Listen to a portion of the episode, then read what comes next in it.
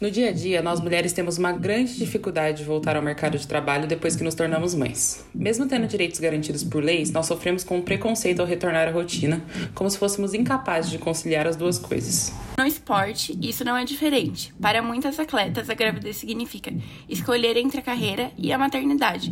Isso porque a grande maioria dos clubes e as confederações não dão o suporte necessário. Nesse novo episódio do Contra-Ataque, vamos discutir algo que nem sempre é discutido com a importância que merecia a maternidade no esporte. Eu sou a Rafa. E eu sou a Lari. E esse é o programa 45 do Contra-Ataque.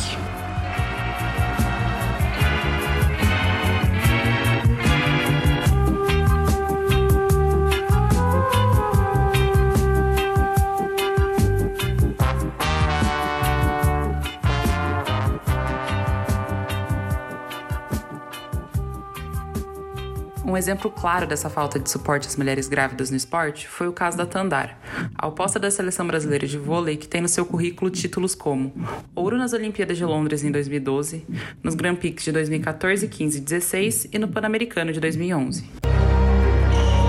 Roberta faz o levantamento para Tandara. Que isso, Tandara? Que isso? Deus do céu! Uma bola com todas as cores de Tandara. Da Garay, Claudinha salta para levantar. Perdeu a passada, Brailin Martinez. Vem Tandara. Para marcar o nono ponto do Osasco. Se aproximando da reta final de um quinto set absolutamente espetacular. E nesse momento, a Roberta nem pensa, Marco. Empina a bola para Tandara. Em 2015, Tandara teve sua filha, Maria Clara. Na época, ela jogava pelo Praia Clube time de Uberlândia. Durante a gestação, o clube reduziu o salário dela em mais de 95%.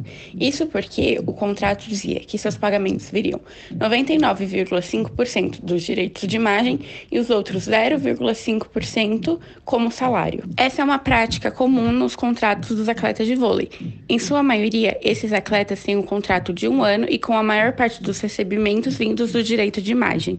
Tandara jogou pelo Praia até os quatro meses e meio de gravidez e voltou a jogar em outubro de 2015, já por outro clube.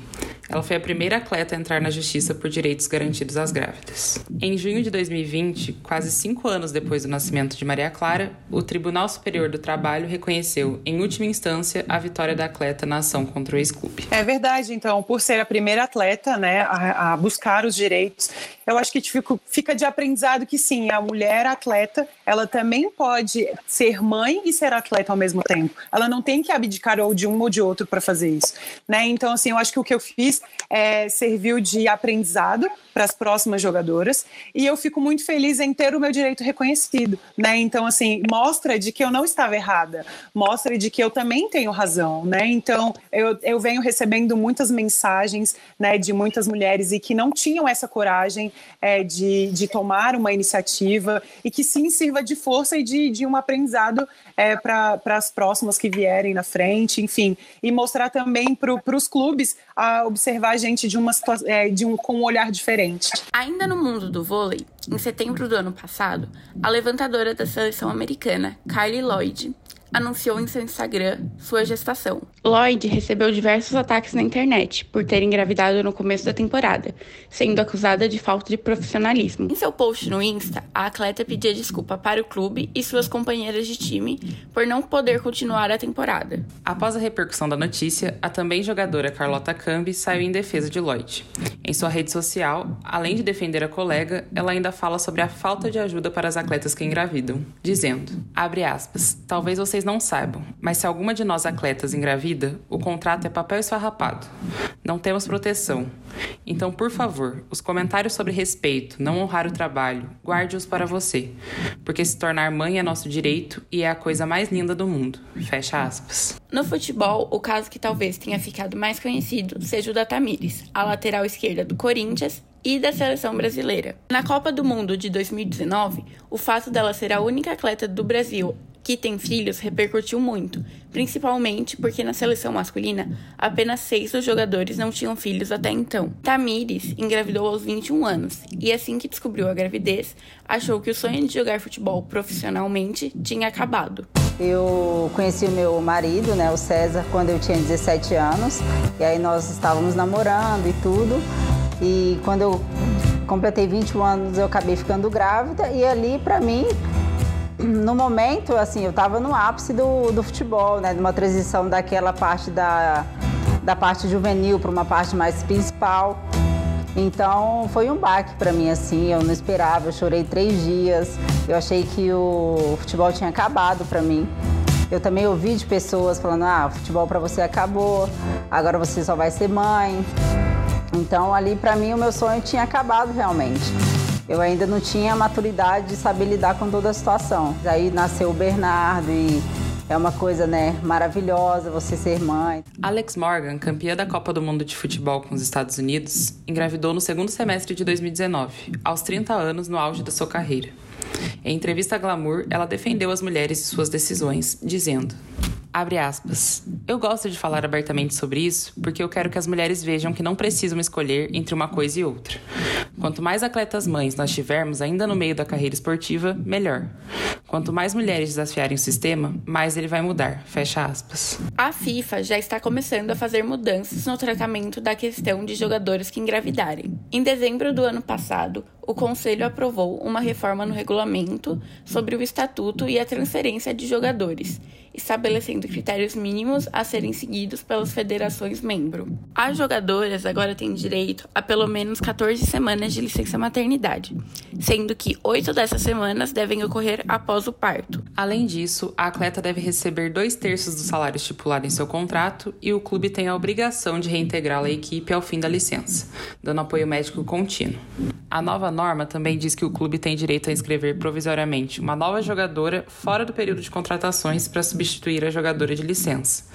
E assim que esse período acabar, a mesma também pode ser inscrita fora da janela de contratações. Porém, essa nova regra não leva em consideração o fato de que muitas jogadoras não têm um contrato de trabalho com seus clubes, ou seja, a regra só vai afetar times grandes sem ter um efeito em larga escala. Além da FIFA, a Confederação Brasileira de Handball criou um novo projeto para amparar atletas e membros da comissão técnica que decidam engravidar durante a carreira.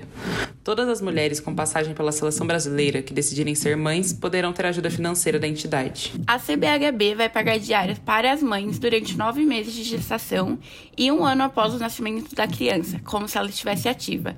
A medida também vale para mulheres que decidam adotar. A diária será 50% mais alta do que o valor comum.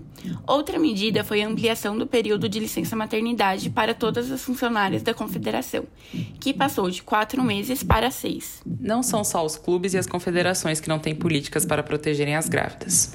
Os patrocinadores muitas vezes também deixam de dar o suporte para as atletas. Foi esse o caso da Nike. Em 2019, num relato publicado pelo The New York Times, diversas atletas acusaram a marca de não cumprirem os contratos daquelas que engravidassem. A primeira atleta a denunciar a empresa foi Alissa Montanho, tricampeã norte-americana de provas de média distância.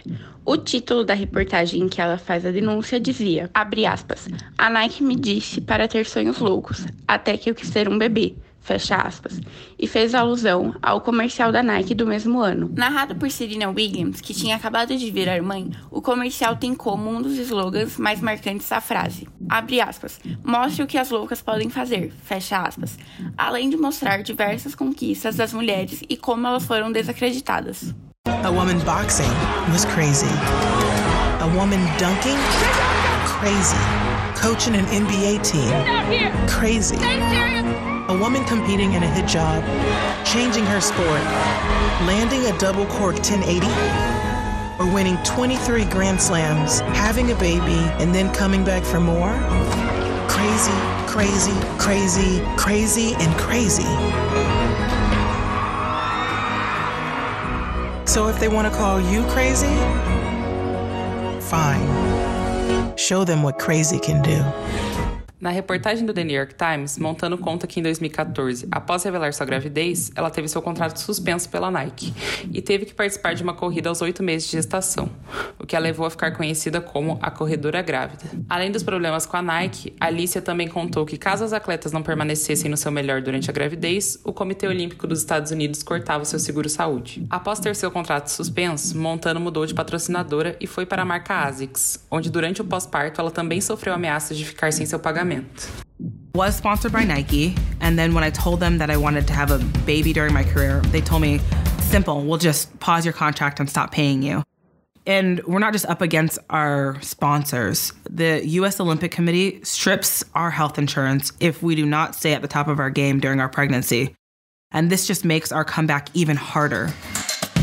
So I left Nike and I went to ASICS. I had my daughter, and when I was on my return and trying to recover from my pregnancy, they also threatened to stop paying.